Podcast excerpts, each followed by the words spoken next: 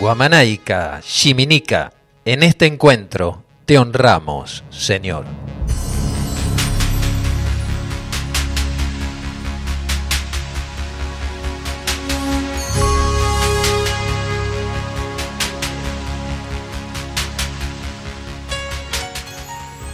Así habilitamos un sábado más aquí en la 90.3 Radio Limón en el aire de las sierras.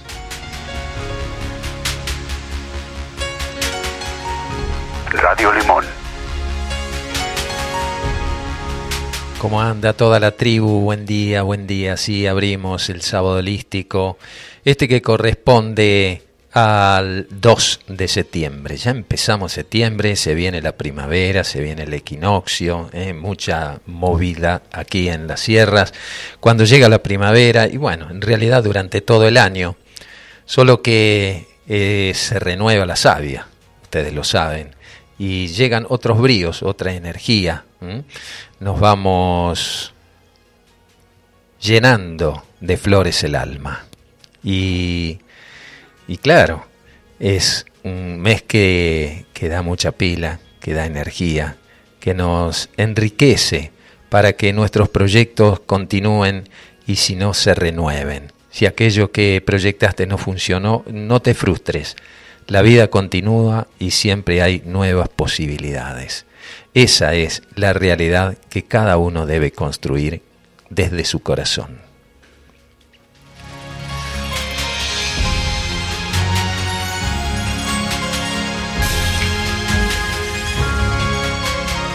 Seguimos abordando desde distintos aspectos lo que muchas veces llamamos realidad. Este programa, que se llama La otra realidad, claro que cada persona vive un aspecto individual respecto a lo que va construyendo a lo largo de la vida y generalmente se la relaciona con el momento presente, como que la realidad es el ahora, que lógicamente está en constante modificación aunque no siempre somos conscientes de ello. Esa realidad sienta sus bases en la niñez y está dada muchas veces por costumbres, tradiciones, hábitos y cultura, según el ambiente donde nacimos. Paralelamente, al ser parte de una sociedad, nos movemos según pautas marcadas por el sistema o la matrix. Y a eso le llamamos la realidad. Los sabios a lo largo de las eras nos hablaron respecto a otras interpretaciones de lo que es la realidad. La escuela arcana, por ejemplo, nos advierte que como humanidad nos dirigimos de lo irreal a lo real. En el hinduismo, a la realidad convencional se la denomina maya, ilusión. Entonces uno se pregunta, ¿hasta dónde construyo yo mi realidad? Si tenemos el poder de crear, entonces puedo alterar lo que siento no es bueno ni para mí ni para los demás. Ahora bien, esto da origen a otra pregunta. Si vivimos dentro de una ilusión, ¿quién construyó la ilusión? En esta vida, una atrapante experiencia entre ilusionistas que somos como si jugáramos a crear algo nuevo a partir de la ilusión que tal vez nazca en lo imaginario. Este programa, que se llama La otra realidad, intenta bucear por otras vías entre lo construido por el sistema y lo que podemos construir por fuera de esa matrix. Quizás por eso vemos a una juventud hastiada por el ilusionismo de un futuro mundo mejor, futuro que como sabemos nunca llega. El término realidad también se usa para referirse al estado ontológico de las cosas, lo que indica su existencia. Existir no es sentirse totalmente despiertos, también existimos cuando dormimos. En ese estado de relajación física también experimentamos otras realidades. ¿Qué parte de nosotros vive esa realidad? generalmente fuera del tiempo tal cual lo conocemos. Al respecto, el maestro José Trigueirinho Neto dice en sus enseñanzas que hay que soñar mientras se está despierto y despertar mientras soñamos. Qué reflexión, ¿verdad? Cuánto por descubrir. A veces, despiertos, no somos conscientes de lo que estamos creando con el pensamiento, las emociones, los sentimientos. Y sí somos conscientes de ciertos sueños que aunque parezcan surrealistas, nos ubican en planos de otra realidad que sí comprendemos en unos pocos segundos o minutos del tiempo cronológico, en que suceden cantidad de experiencias que nos dejan sensaciones de aprendizaje, guía, advertencias a veces y tantas otras enseñanzas, a veces premonitorias, otras no comprendidas. Y uno se pregunta, ¿para qué? ¿Cuál es el mensaje? ¿Es una realidad paralela? La otra realidad es un puente entre dos orillas. En una, el mundo de la ilusión propia y colectiva. En otra, la del despierto consciente. Quizás ese mundo de ensueños ya existe y de tanto en tanto nos hacemos una escapada para limpiar la mente de tanto ilusionismo. ¿Son los sueños una realidad abstracta? Por su intermedio se pueden tomar conciencia de la vida en algunos niveles donde ésta se desarrolla. Mientras está despierto el humano puede tener más control sobre sí mismo. Los sueños también nos liberan de muchas presiones a la que estamos expuestos durante el periodo que llamamos vigilia. Por eso muchos sueños no son comprendidos racionalmente. Se originan en niveles de existencia no lógicos. Todos los detalles de los sueños tienen un valor simbólico.